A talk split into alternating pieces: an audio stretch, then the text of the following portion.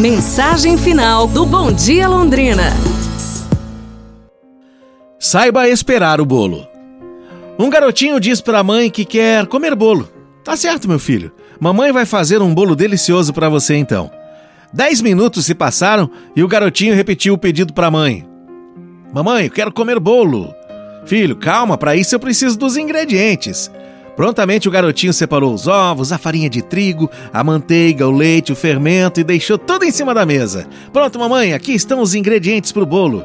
A mãe então começou a preparar o bolo com muito capricho, com muito amor. Ela escolheu a receita preferida do filho e aí, dez minutos depois, o bolo já estava no forno. E o garotinho perguntou à mamãe: Mamãe, e o bolo? Quero bolo. Calma, filho.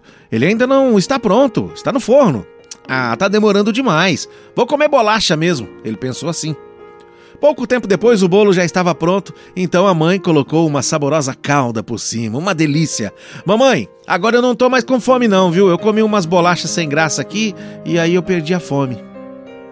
Bom, muitas vezes nós somos esse garotinho, é esse garotinho da história.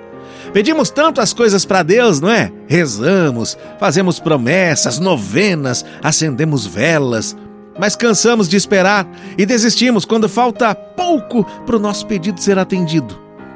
Se um bolo tem o tempo certo para assar, o que dizer dos planos de Deus para nós, em nossa vida? Só Ele sabe o tempo certo.